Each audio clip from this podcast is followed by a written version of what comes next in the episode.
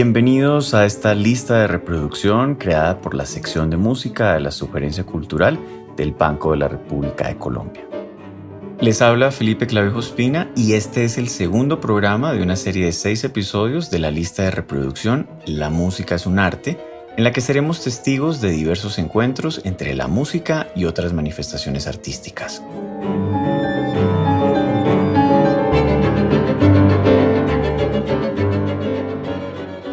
La música genera conexiones que nos vinculan no solo con eventos concretos, sino con atmósferas y formas de expresión que parecen renovarse cada vez que nos visitan, bien sea desde las salas de conciertos, los escenarios y tal vez de manera especial desde la intimidad doméstica.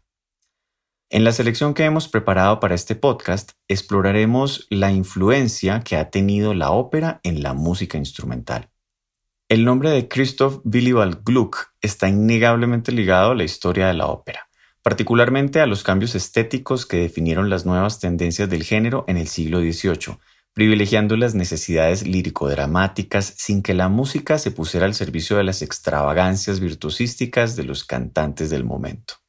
Una de las óperas más famosas de Gluck es Orfeo et Eurídice, adaptación del icónico mito de Orfeo, que más o menos un siglo y medio antes ya había sido retratado por celebridades como Jacopo Peri y Claudio Monteverdi.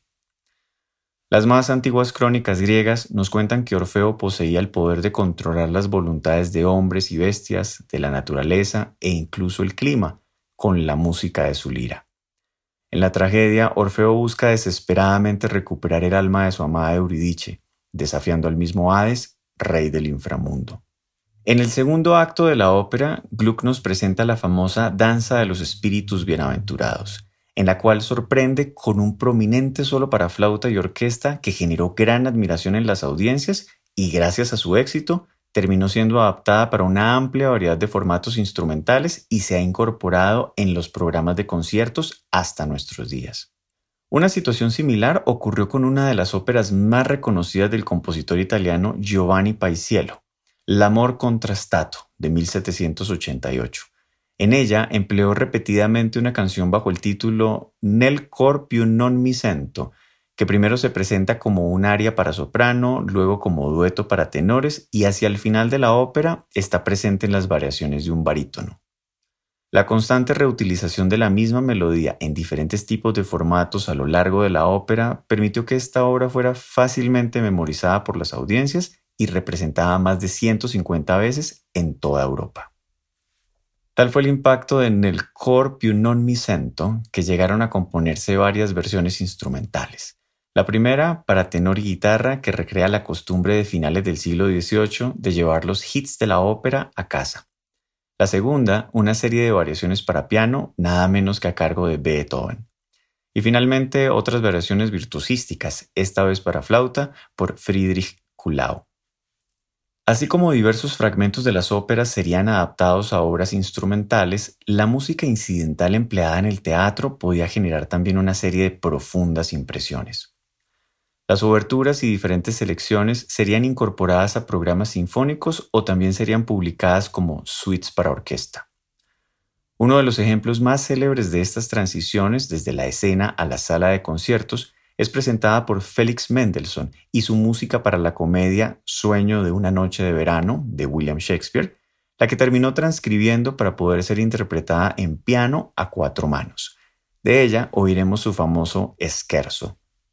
Una de las influencias más profundas de la ópera sobre la música instrumental del siglo XIX se la debemos a Vincenzo Bellini. Si bien Bellini es reconocido casi exclusivamente por sus óperas de formatos exuberantes, su estilo de escritura marcó una tendencia que afectó el lenguaje de muchísimos compositores, incluso de aquellos que no incursionaron en la ópera.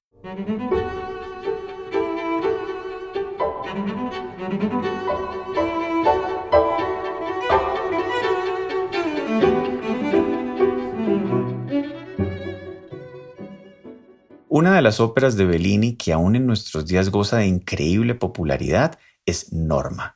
En la introducción al segundo acto se levanta el telón con una gran sonoridad orquestal que en lugar de conducir directamente hacia la primera escena, abre el espacio para un expresivo solo de la sección de violonchelos de la orquesta. La riqueza expresiva de este solo marcó una clara influencia sobre las audiencias de manera memorable, entre ellas la del inmortal compositor Friedrich Chopin. En efecto, en su estudio para piano Opus 25 número 7 en do sostenido menor, Chopin transcribió la línea del solo de violonchelos del segundo acto de Norma en la mano izquierda del piano. Esta influencia tan evidente fue la que después inspiraría el título de El violonchelo, por el cual se reconocería a este estudio.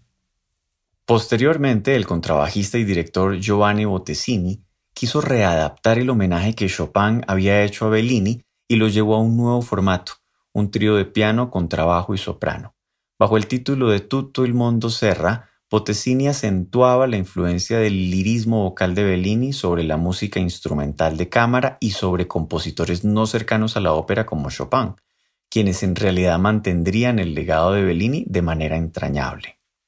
Pero la influencia de Norma en la música instrumental no pararía con Bottesini.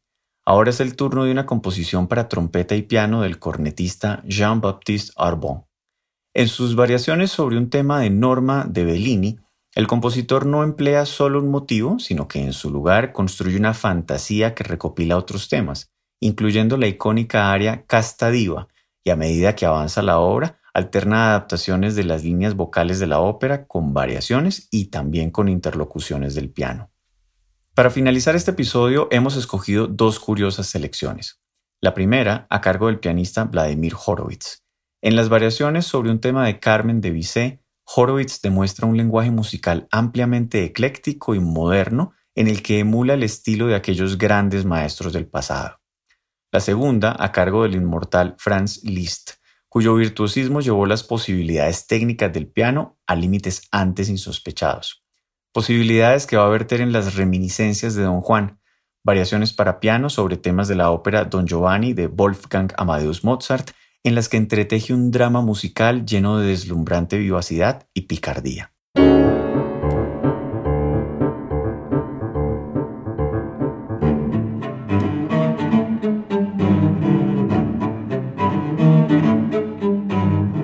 Los invitamos a escuchar la lista de reproducción La música es un arte, que se encuentra disponible en la cuenta de Spotify Banrep Cultural. La investigación y selección de la música de esta lista fue realizada por Jaime Ramírez.